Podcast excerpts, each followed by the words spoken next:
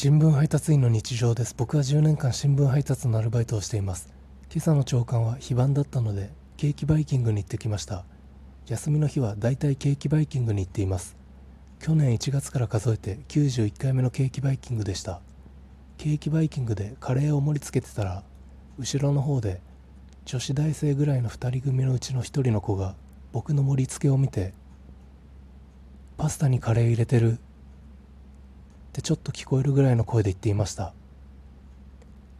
僕ライスじゃなくてパスタにカレー入れるんです。